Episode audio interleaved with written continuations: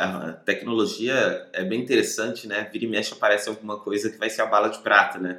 O pessoal se empolgue, não, isso aqui é fantástico, porque não sei o que, tal, tal, tal. Aí você vai ver e às vezes realmente é fantástico, mas não é para nossa realidade, seja lá para qualquer qual que seja o motivo, curva de aprendizagem, custo, manutenção, enfim, tem N variáveis aí e aí você testa e você fala, é, não é tão legal assim, não, deixa, deixa isso aí de lado, entendeu? Isso acontece muito. Errar é. Diariamente a gente erra, né? Faz parte do processo de aprendizagem, vamos dizer assim.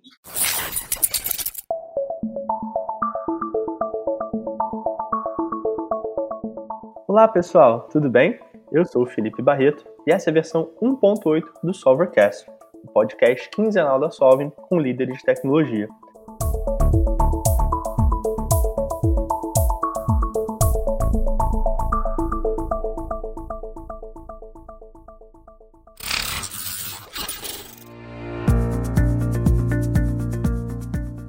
Nosso convidado de hoje é o Sodré, da Venda Lá. E aí, Sodré, tudo bem?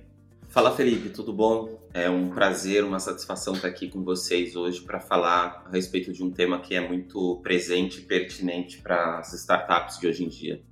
Legal, Sodré, obrigado por ter aceitado o convite. Para a gente começar, você pode contar um pouquinho sobre a Venda Lá, o que, que é a empresa, o que, que vocês fazem, quais as dores que vocês resolvem? Bom, primeiro vou, vou falar aqui o meu papel na Vendalá, né? A Vendalá, é, atualmente eu sou o atual CEO da Vendalá, sou um dos fundadores da Vendalá também. A Vendalá é uma empresa que já existe há 16 anos e há pelo menos há 14 anos a gente vem trabalhando com soluções para o e-commerce, né? Então a gente desenvolveu soluções ou trabalhou com soluções para o e-commerce.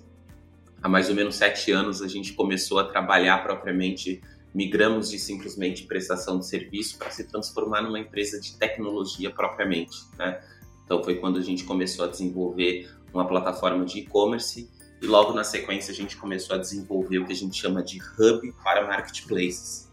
O que, que o hub de marketplaces faz? Ele conecta diversos marketplaces é, em um único lugar para que o vendedor consiga gerenciar tudo nesse mesmo lugar. Então ele publica um produto, ele gerencia o estoque, ele recebe os pedidos de vários marketplaces em um único lugar. Então, o que a gente resolve é, para o cliente final, lá, né, o vendedor, é justamente o fato de conseguir diminuir custo operacional, diminuir é, a quantidade de erros que acontecem quando você precisa tratar em múltiplos marketplaces, e ajudando na ponta ali o mais importante, que é ele vender mais. Quando ele melhora todos esses outros indicativos, ele acaba é, vendendo mais dentro dos marketplaces. Essa é a nossa ideia. Você falou que há sete anos vocês é, mudaram para ser uma empresa aí de, de solução, né, de tecnologia, de entregar um produto. Há quanto tempo a Venda Lá existe? Ela foi fundada para ter ideia dessa história e quais que eram os serviços prestados antes de ser uma empresa de tecnologia? A Venda Lá ela vai fazer 16 anos agora, em fevereiro de 21.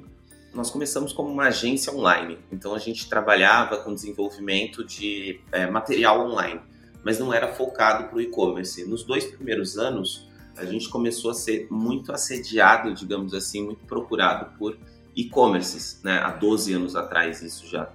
E aí, aliás, perdão, há 14 anos atrás. E aí a gente começou a desenvolver o mesmo conteúdo que a gente desenvolvia, só que para clientes que eram e-commerce, né? E aí começou a nossa, nossa jornada através do e-commerce brasileiro, aí, vamos dizer assim.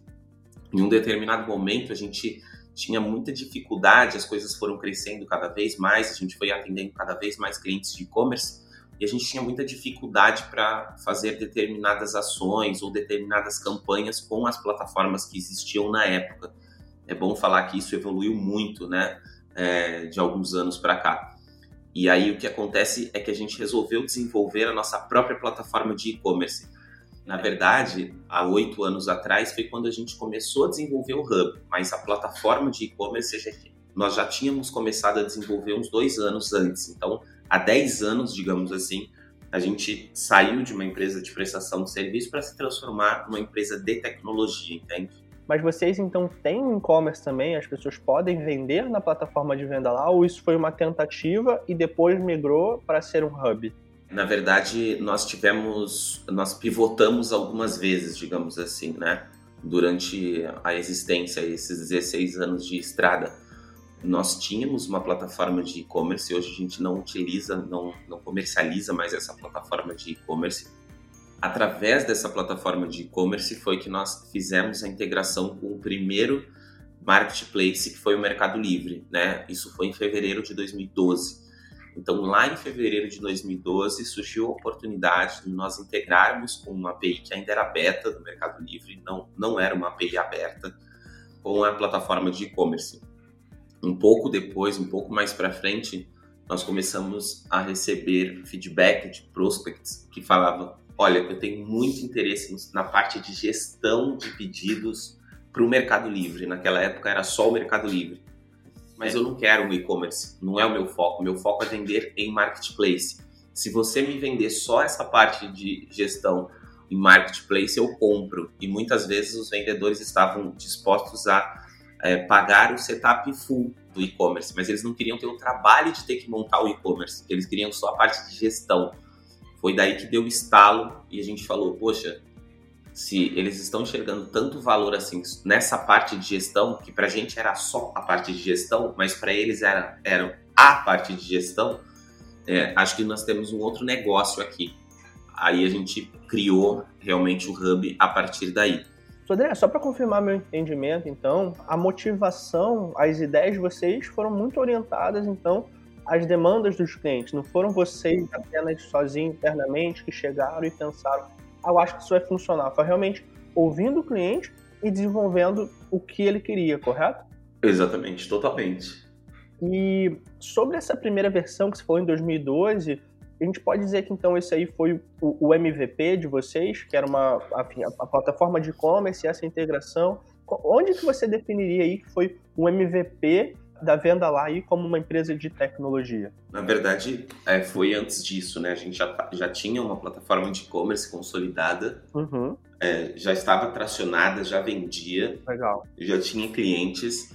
E, na verdade, em 2012 foi o MVP do Hub, de, se, de transformar a plataforma de e-commerce em um hub. E você pode dar um pouco da visão geral aí do ponto de vista de tecnologias que foram utilizadas na época, qual foi o caminho que vocês seguiram lá em 2012 e é sempre importante lembrar que 2012 era um outro mundo de tecnologia, né? A gente das sim, tecnologias sim. que hoje o pessoal usa com naturalidade, a maioria nem existia em 2012. Então é, é sempre bom a gente lembrar disso. Mas então você pode dar um pouco da visão geral da stack de tecnologia, né? Como que foi a construção disso na época, principalmente né, de uma empresa que não nasceu como uma empresa de tecnologia, né, que se transformou ao longo do tempo. Exato. Como que era esse mundo de tecnologia de vocês lá atrás? A gente continua ainda com a mesma base, a nossa base tecnológica, digamos assim, é PHP, né? Então a gente desenvolvia, desenvolveu o sistema em PHP, o nosso sistema atual é PHP, é, que a gente utiliza, nossa linguagem, digamos assim, principal ainda continua sendo PHP mas o que mudou muito de lá. Ah, outro detalhe é que já lá naquela época a gente usava já AWS, a gente não usava uma outra solução. Foi aonde começou, inclusive, nossa história com, com os serviços da Amazon aí. Foi durante a construção do, da plataforma de e-commerce, né? E a gente percebeu o desempenho, como que funcionava e tudo mais. Mas eu acho que o interessante destacar é que hoje, apesar do PHP ser o principal, porque a gente tem um código que é oriundo de PHP, né? Mas hoje a gente tem uma flexibilidade muito maior para trabalhar com outras linguagens, a dinâmica do desenvolvimento é completamente diferente, né? Isso, André, lá no início, então, você comentou que vocês já começaram, né, cloud, especificamente com a AWS, né, em 2012, principalmente no Brasil, eram poucas empresas ainda começando a usar soluções de cloud. Pode explicar um pouco mais de como que vocês tomaram a decisão de ver de onde veio essa ideia? Os clientes comentaram de cloud ou alguém da equipe falou que poderia ser interessante de avaliar? Qual foi essa motivação de lá em 2012 já começar utilizando soluções de, de computação em nuvem? Uma das dos serviços que a gente trabalhava é, antes de começar propriamente a se transformar numa empresa de tecnologia eram eram consultorias para e-commerces, né? A gente fazia muito esse trabalho. E uma oportunidade, uma consultoria que a gente prestou para um cliente de Santa Catarina um dos desafios que a gente tinha, ele era um cliente que tinha um volume absurdo de visitas e tudo mais, era desenvolver um e-commerce próprio com ele, para ele, né? Mas com a base do Magento. Né? E um dos serviços que nós executamos lá, devido ao grande volume que ele tinha de tráfego no site, e aí a gente está falando de milhões e milhões de acessos diários, assim, simultâneos em alguns casos. Naquela época tinham campanhas no Orkut, e aí quando a gente tinha colocava uma campanha no Orkut, eram milhões de pessoas acessando o site de uma vez. A gente não encontrou nenhum parceiro no Brasil que conseguisse suportar essa demanda. E foi aí que a gente começou a conversar através dessa consultoria com a AWS fora do país, nos Estados Unidos, né? Era uma empresa é, bastante grande, e aí a gente conseguiu esse contato e implementou a AWS diretamente conversando com a Amazon lá fora. Então a gente ficou com essa referência de Amazon e aí quando a gente foi desenvolver a plataforma de e-commerce, a gente já tinha esse conhecimento, né, é, de mínimo, digamos assim, de AWS. Foi aí que nós tomamos a decisão de já começar a desenvolver utilizando a AWS. E a gente foi muito feliz na decisão, diga-se de passagem.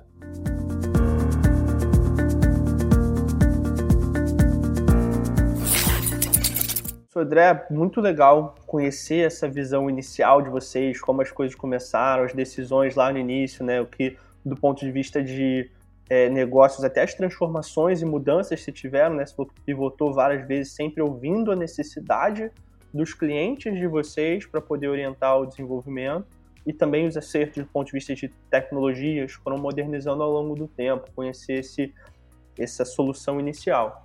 E olhando um pouco para hoje, como que é essa stack de tecnologia, como que é essa estrutura da solução de vocês hoje, né? Como a gente mencionou, em 2012 a gente estava falando de um outro mundo completamente diferente, nem parece que são só oito anos, mas isso acaba sendo uma eternidade no mercado de tecnologia. Então você pode compartilhar um pouco de como é a solução de vocês hoje, né? Na época você integrava só com uma plataforma, hoje com quantas integra, como que é isso? nossa principal linguagem ainda continua sendo PHP e é muito interessante essa transformação que aconteceu nos últimos anos, né? Pensando em tecnologia, apesar da nossa principal é, linguagem ainda ser PHP, né, e banco de dados MySQL, hoje a gente já tem uma abertura muito maior para trabalhar com outras tecnologias. A gente trabalha com o conceito de microserviçar determinadas partes do nosso, do nosso sistema. Então, hoje a gente pensa muito mais o, qual é a linguagem e o banco que desempenham melhor para aquela determinada atividade. Então, isso faz com que a gente consiga ser muito flexível quanto a essa questão de banco e código. Lógico, isso necessita de um refino maior, existem vários cuidados que precisam ser tomados, mas isso tem um impacto significativo depois no final, né, no, que a gente vai, vai desenvolver. Lá atrás a gente usava, era, um, era praticamente um monolito, no, no conceito em si não é um monolito, mas a gente encara como se fosse um monolito o sistema. Hoje a gente consegue estar tá muito mais desacoplado, com muito mais microserviços do que era lá atrás, né? Então basicamente é isso.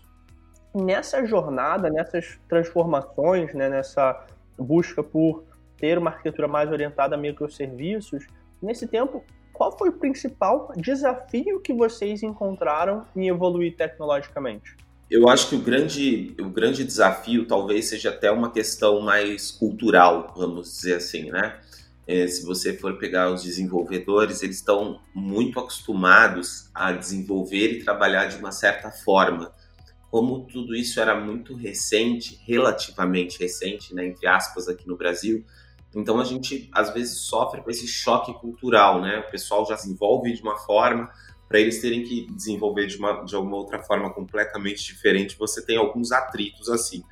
Bom, a gente sempre teve muita sorte porque a nossa equipe é, é muito engajada com novas tecnologias, muito entusiasta por trabalhar com, com novas soluções e de outras formas, mas mesmo assim a gente talvez eu apontaria isso como de, de, forma geral, é justamente o choque de cultura em, em determinados aspectos, assim.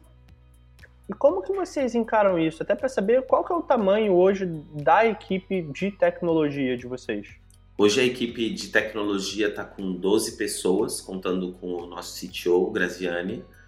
E basicamente, toda vez que a gente precisa implementar uma tecnologia nova, a gente tira uma squad, uma pequena squad, digamos assim, para testar, para desenvolver um MVP com aquela tecnologia ou com aquele recurso novo, e a partir daí esses caras vão ser, digamos assim, quem vai evangelizar isso para o restante da equipe. É, a gente é muito focado em, em resultado, então, é, digamos assim, que é, quando a gente vai fazer algo, isso precisa se mostrar em número que é eficiente por alguma razão. Então, quando a gente consegue trazer essas informações para o time de desenvolvimento também, né? Aí existe um importante ponto que é o convencimento e fala, pô, legal, então quer dizer que vai diminuir o meu trabalho, vai ser mais eficiente, vai dar menos problema, e aí você vai implementando isso na equipe. Mas sempre é um, é um trabalho de formiguinha, é difícil, não, nunca é fácil, por mais fluido que seja, existe muito trabalho envolvido aí quando você quer mudar determinados padrões, vamos dizer assim. Com certeza, mas eu achei bem interessante essa estrutura de vocês, né, de pegar, montar um squad dentro para ser um squad que vai desenvolver essa habilidade, né, um centro de excelência em um novo assunto, para até validar, né, eu imagino que em alguns casos não necessariamente vocês continuam com a tecnologia que avaliaram, que chega, ah, realmente não vai funcionar e volta atrás. Existe esse rollback, né? Sim, com certeza. A tecnologia é bem interessante, né? Vira e mexe aparece alguma coisa que vai ser a bala de prata, né? O pessoal se empolga e... Resolve todos os problemas. Exatamente. Não, isso aqui é fantástico, porque não sei o que, tal, tal, tal. Aí você vai ver e é, às vezes realmente é fantástico, mas não é para nossa realidade, seja lá para qualquer qual que seja o motivo, curva de aprendizagem, custo, manutenção, enfim, tem N variáveis aí e aí você testa e você fala, é, não é tão legal assim, não, deixa, deixa isso aí de lado, entendeu? Isso acontece muito. Errar é. Diariamente a gente erra, né? Faz parte do processo de aprendizagem, vamos dizer assim. E, e eu acho que esse é um, uma outra coisa importante. Não que a gente queira errar, eu acho que é do ser humano, a gente não, não quer errar, a gente deveria até mudar um pouco o nosso conceito, né, como, como pessoa, mas a gente não tem muito, muito medo de errar, digamos assim. A gente testa bastante. Então, eu acho que isso é bastante importante para uma evolução rápida. Assim. A gente continua com essa premissa, vamos dizer assim. Isso, André, eu concordo 100% com você. Até porque né, ninguém gosta de errar. Né? Não, não dá para falar, ah, comemora um erro. Exato. Mas no processo de inovação é necessário, porque se você não erra, você não está assumindo riscos o suficiente. Então, errar rápido, né, errar barato e já partir para o próximo desafio, mas precisa ter esse assumir esses riscos para poder inovar, para trazer soluções novas. E até sobre isso, né, você falou que monta um squad para trabalhar num assunto novo, para se estudar sobre isso e até validar. Como que é feita essa capacitação? O pessoal pesquisa por conta própria? Como que a equipe de desenvolvimento, digamos assim, é empoderada para poder fazer esses testes e até ter a tranquilidade, você falou muito da cultura de vocês, de poder se arriscar, poder testar algo novo. A maioria, eu diria que as mais importantes mudanças de tecnologia ou é, adoção de novas tecnologias que aconteceram aqui foi por iniciativa dos próprios desenvolvedores, assim, né? É, às vezes porque eles estão é, muito mais inseridos no dia a dia da comunidade, interagem bastante e tudo mais. Pode ser por um problema que eles estão enfrentando dentro do, dos desafios diários deles, né? E que eles estão vendo que poderia ser feito de outra forma ou acreditam que aquilo poderia ser feito de outra forma. E aí, é, isso é uma coisa muito legal. Todo mundo tem autonomia para poder, nas nossas reuniões, inclusive diárias, aí, de propor determinadas alterações no nosso código ou na nossa, nas nossas regras. Isso é muito aberto, qualquer um pode opinar. Então, eu diria que as mais importantes aconteceram primeiro por é, iniciativa dos próprios desenvolvedores, né? É, o que acontece é que uma vez que a gente minimamente valida essa ideia, né? Então, a gente geralmente vai sabatinar essa ideia internamente, vamos dizer assim, e isso passou por essa sabatina, a gente sempre procura é, alguns profissionais que são referências naquela tecnologia ou empresas que são referências para nos ajudar, nos apoiar. A gente entende que também querer trilhar é que nem você fazer uma caminhada, né? Você vai fazer uma caminhada, vai subir a Pedra da Gávea, você vai sozinho, você nunca fez trilha na vida, é melhor você chamar um guia, né? É, o guia não vai fazer a caminhada para você, mas ele vai te ajudar muito a não se perder, a não cair lá de cima e assim por diante. Então, é mais ou menos isso que a gente faz. A gente vai procurar uma consultoria ou um profissional que entenda daquela tecnologia para nos apoiar na inserção dessa tecnologia. E aí, geralmente, vai começar a rodar um MVP mesmo, vai começar um teste da, daquela tecnologia, né? E se isso se mostrar realmente eficaz, aí a gente incorpora ao nosso dia a dia, vamos dizer assim.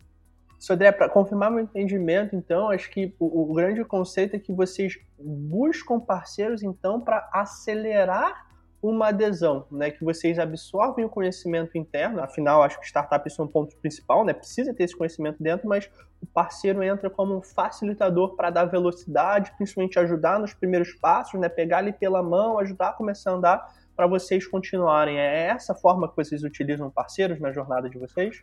É exatamente isso. O seu entendimento está completamente correto, né? É, isso a gente é, minimiza alguns riscos, realmente consegue evoluir de uma forma muito mais rápida. A jornada para que a gente tome a decisão da adesão ou não daquela tecnologia, de mudar ou não determinada regra, ela se torna muito mais rápido e bem mais confiável.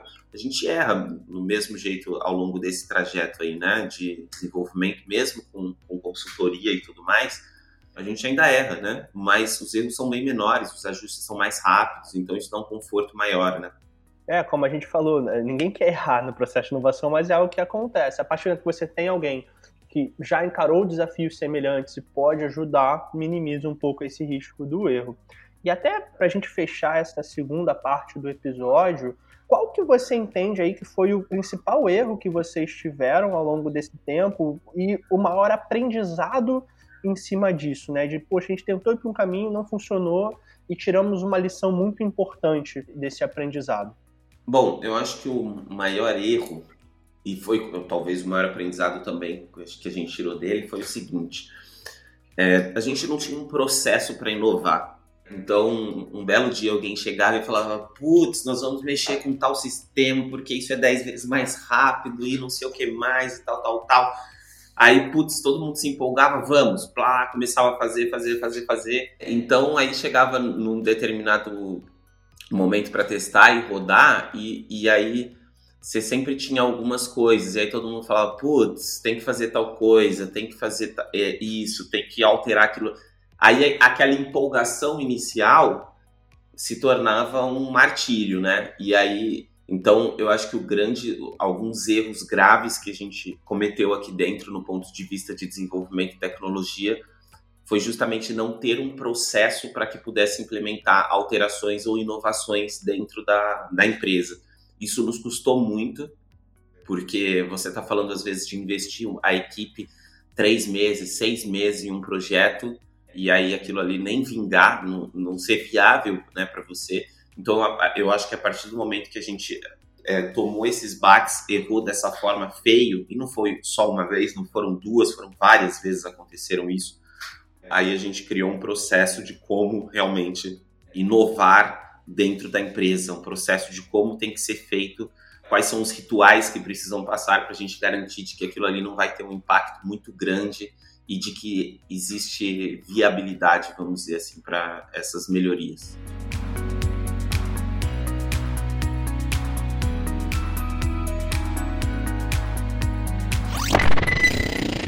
Bom, Sodré, é legal demais conhecer um pouco dessa história. Acho que ponto forte de vocês, diferencial aí desse processo de inovação muito bem estruturado com esses aprendizados que vocês tiveram ao longo do tempo. É, é muito interessante ver esse aprendizado e como isso é colocado na prática. E até o crescimento de vocês, até para a gente ter noção do crescimento, né? Você falou lá em 2012 integrava com, com uma plataforma. Você pode abrir alguns números de quantas integrações são, de quantos usuários ou produtos, alguns números aí que vocês possam abrir para a gente ter ideia aí da estrutura de vocês? Posso sim, não, não posso abrir tantos números, mas para dar uma ideia de grandeza aí, é, a gente tinha uma integração em 2012 Hoje são mais de 30 integrações, né? A gente integra aí com os principais marketplaces hoje que existem no mercado, Mercado Livre, P2W, Via Varejo, Magalu, Amazon, Madeira Madeira, o Shopee chegando aí com uma força incrível, que é um novo marketplace que está surgindo. A gente integra com vários sistemas de back-office RP, alguns muito conhecidos para vendedores de marketplace, como Bling e o Tiny, é, alguns muito conhecidos no varejo, como é, o caso da TOTUS. A gente integra com várias plataformas de e-commerce, talvez aí as mais famosas Vetex, Loja Integrada, o Magento também, é, e com várias soluções de logística, porque são, é, é, muito necessário, vamos dizer assim, essa parte de logística. Então a gente saiu de uma integração de 2012 para mais de 30 integrações hoje, né? E com uma velocidade cada vez maior de integrações para novos canais, novos marketplaces e novas soluções de tecnologia. A gente não integra só com, com marketplace, a gente integra também com outras soluções de tecnologia que apoiam o, o vendedor de marketplace. E pensando em futuro da solução de vocês, qual, qual que é a ideia? São mais integrações? São novas funcionalidades? Qual que é a visão aí para vocês aí de, de próximos passos, próximas novidades da venda lá? Essas melhorias elas são inerentes do dia a dia. A gente não pode nem, a gente não pensa nessa, nessas melhorias menores nem como algo estratégico propriamente dito, né? é porque muda muito, muda muito. É, o Mercado Livre muda uma regra, amanhã a B2W muda outra, e aí você trabalhar com várias integrações realmente é uma é bem difícil gerenciar as, essas demandas de, de alterações que acontecem, né? É uma loucura, digamos assim. Então, quanto mais integrações, acho que maior esforço de fazer a manutenção dessas integrações, né? Até as novas funcionalidades que essas plataformas permitem, vocês precisam rapidamente se atualizar e manter funcionando, né? Acho que esse é um, um desafio interessante. Assim, quanto mais integrações, maior o trabalho de vocês se manterem atualizados, é isso? Sim, com certeza. A gente brinca que o trabalho começa depois que terminou a integração, né? É aí que você realmente vai começar a ver como aquela API se comporta em produção, né? Um dos maiores desafios que a gente tem hoje é justamente a qualidade das APIs que a gente tem integrado, né? Às vezes essa API está fora do ar, às vezes está mal documentado, às vezes não se comporta da forma com que precisa se comportar, dá erro, enfim, é, é, é muito difícil. Né? Então, mas falando um pouco sobre futuro, sim, a gente é, está mirando integrações que, na nossa concepção, é estratégica para o momento que está passando, que a gente está passando, né? E, e, os planos é ampliar cada vez mais o volume de integrações. O que acontece é que, ô Felipe, a gente, é, mais importante do que integrar com novos canais, a gente tem um diferencial que é muito importante, que é a automação dos processos, né? Quando você pensa num hub, você pensa em um sistema que você vai unificar determinados processos. Então, eu vou imprimir etiqueta tudo em um único local. Eu não preciso mais ir lá no site do parceiro A e depois do parceiro B para imprimir etiquetas diferentes. Não, eu vou unificar o hub. É, esse é o conceito inicial que surgiu lá atrás, né? Eu vou gerar nota fiscal para B2W e para o Mercado Livre no mesmo local. Nós estamos um pouco além disso, né? O nosso principal diferencial é automatizar esse processo, né? Por que, que alguém precisa ir lá e clicar num botão para gerar a etiqueta? Né? Quais são os processos, quais são as validações necessárias para que alguém possa tomar a decisão, ir lá e clicar no botão gerar a etiqueta? Então, a automação ela é algo muito presente aqui. Então, para você ter uma ideia, o nosso cliente ele já consegue nem entrar no nosso painel de controle, ele só entra no painel de controle se realmente ele tiver alguma, algum problema na parte de gestão de pedidos.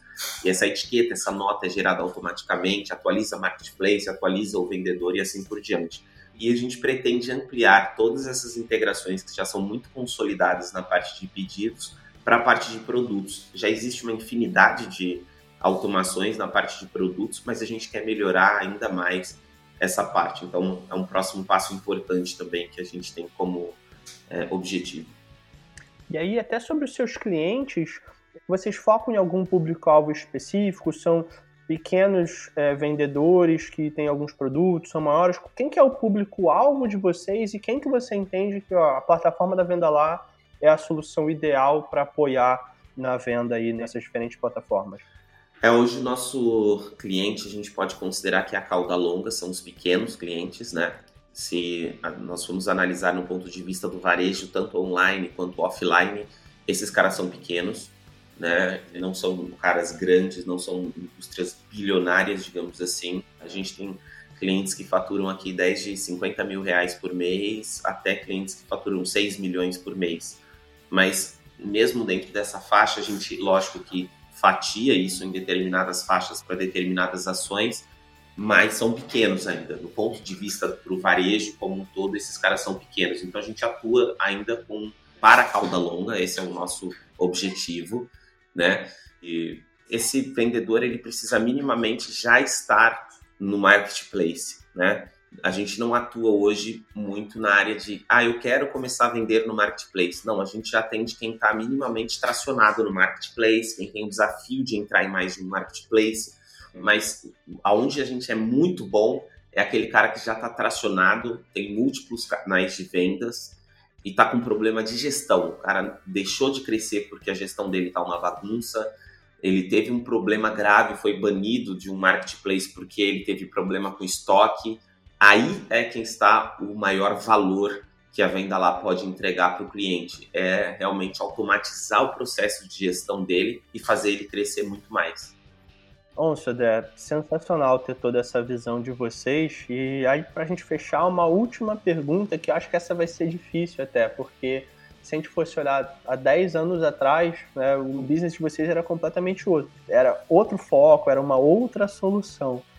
Mas vou, vou perguntar mesmo assim, né, como que você vê a venda lá daqui a 10 anos, né? 10 anos para frente, qual que é um, um sonho de longo prazo, de como que vocês enxergam a solução de vocês aí para um, um futuro de maior prazo?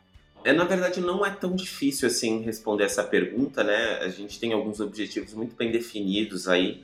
Ao longo de 10 anos, eu enxergo a venda lá como uma referência no, no segmento de vendas online, né?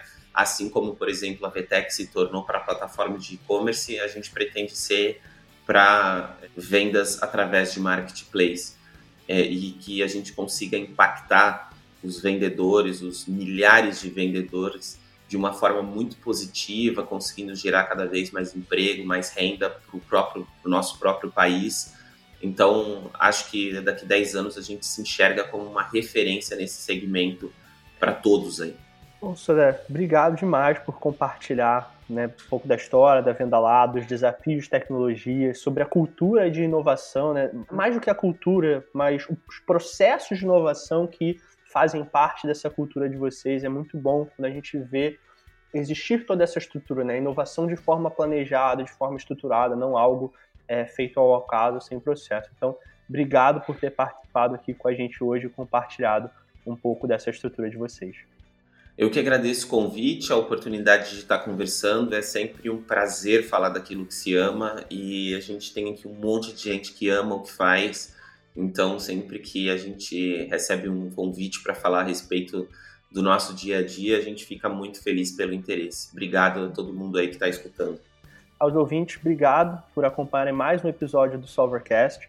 Os contatos da Venda Lá estão no link da descrição, então, principalmente você é um vendedor e está com esses desafios de gestão, de múltiplos canais e múltiplas plataformas e tudo mais, não deixe de conferir. E faremos uma live no Instagram da Solving com o Sodré, para quem tiver mais dúvida, quiser conhecer mais sobre as tecnologias, sobre a cultura de inovação e esses processos. Se você está ouvindo esse episódio um tempo depois dele ter sido gravado, a live fica gravada no Instagram, então é só conferir. Mais uma vez, obrigado por ouvir o episódio e até o próximo Solvercast.